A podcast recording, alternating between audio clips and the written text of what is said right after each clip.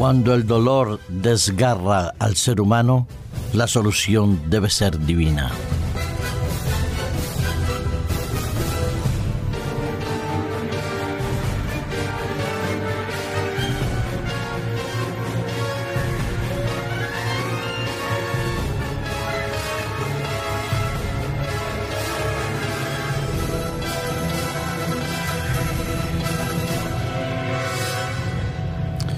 Reconozco que muchas veces, a pesar del desarrollo de la medicina, de la farmacología cada vez más tecnificada, más cualificada y más específica con los nuevos tratamientos mononucleales u otros, entiendo que muchas veces la medicina ha fracasado y fracasa, porque los dolores, las enfermedades, los problemas subyacentes a veces son tan complejos que ni siquiera con las nuevas tecnologías y, eh, para paliar el dolor, esas unidades del dolor en muchos hospitales, no es posible.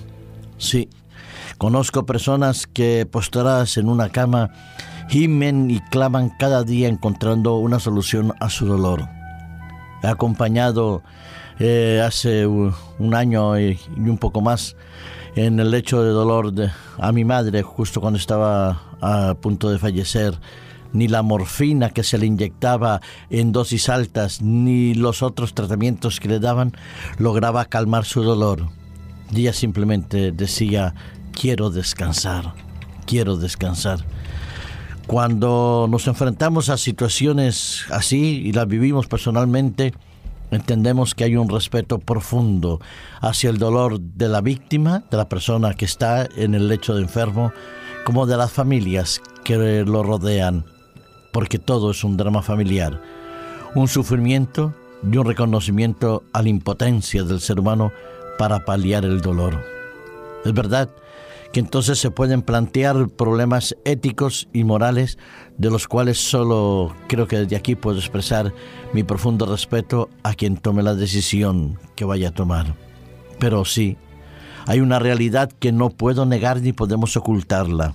Desde el año 2002, por ejemplo, Holanda se convertía en el primer país en el mundo en legalizar la eutanasia.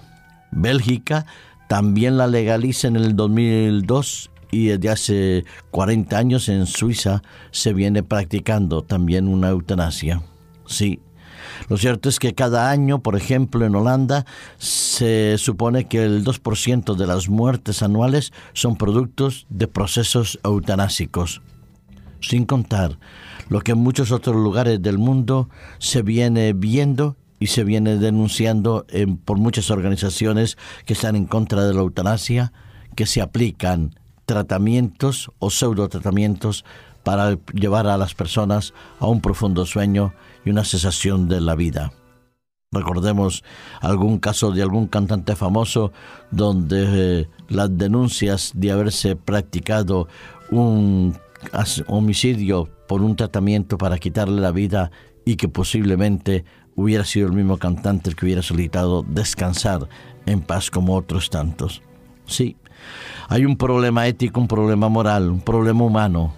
Se habla de eh, poder legalizar lo que se consideraría en muchos países con el nombre de muerte digna, el derecho a poner fin a la vida de una manera consciente cuando sabes que no te vas a mejorar, que no vas a poder encontrar solución a tus dolores, porque el sufrimiento, tanto tuyo como de tu familia, es demasiado grande. Es difícil, lo entiendo. Poder vivir con dolores permanentes, estar ahí, eh, suspirando o anhelando el momento de tu descanso y esperar el momento de la resurrección de cuando venga Cristo. Pero sí, hay mucho dolor, mucho sufrimiento y las asociaciones pro o en favor, como decimos, de la muerte digna, han y lucharán para mantener ese estatus de una idea que se tiene que ir poco a poco anclando en la sociedad, que todos tenemos derecho a decidir cuándo morimos, ya que no hemos decidido cuándo nacemos. Pero creo que va más allá, pasa más allá del debate ético, legal o médico. está el sufrimiento de las personas, está el dolor que se desgarra cuando uno ve a un pariente, un familiar en estado de coma y cómo su cuerpo se va descomponiendo y entonces solo lo mantiene estar unido a una máquina para que eh, cuando el cuerpo no puede más, la máquina deje de funcionar, porque el cuerpo, la mente, ha dejado de funcionar y lo sé por experiencia, por haber visto a mi esposa morir en condiciones similares. Sí, la muerte nos afecta, el dolor nos hace daño, pero también el poner fin a ese sufrimiento es quizás una solución que algunos han optado por ella. Otros hemos dejado todo en las manos de Dios. Mientras la medicina lucha por encontrar soluciones a las enfermedades raras, otros luchan para poder permitir que las personas puedan descansar y dejar de sufrir. Pero en este mundo el sufrimiento y el dolor es inherente a la propia existencia en nuestro planeta Tierra, al haber nacido como seres humanos, porque vivimos en un mundo donde el pecado ha dejado las secuelas de la muerte y de la enfermedad. Sin embargo, la solución no está en los hombres, sino está en Cristo.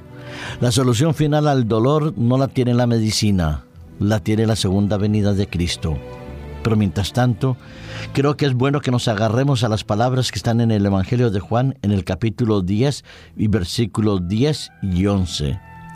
Dice nuestro Señor Jesucristo, yo he venido para que tengan vida y para que la tengan en abundancia. Yo soy el buen pastor y el buen pastor da su vida por sus ovejas.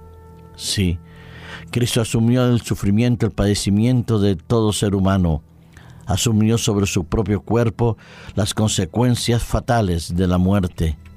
Sufrió el castigo que era absolutamente injustificado sobre él para permitirnos que nosotros podamos tener vida y vida en abundancia. Una vida que trasciende a la que tenemos hoy en día, que nos lleva hacia la eternidad, al mundo sin dolor y sin sufrimiento.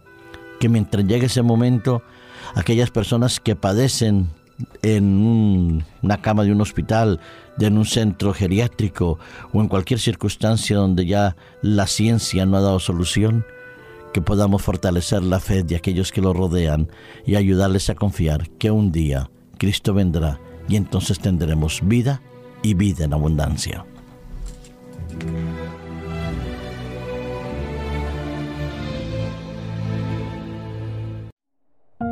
Producido por hopmedia.es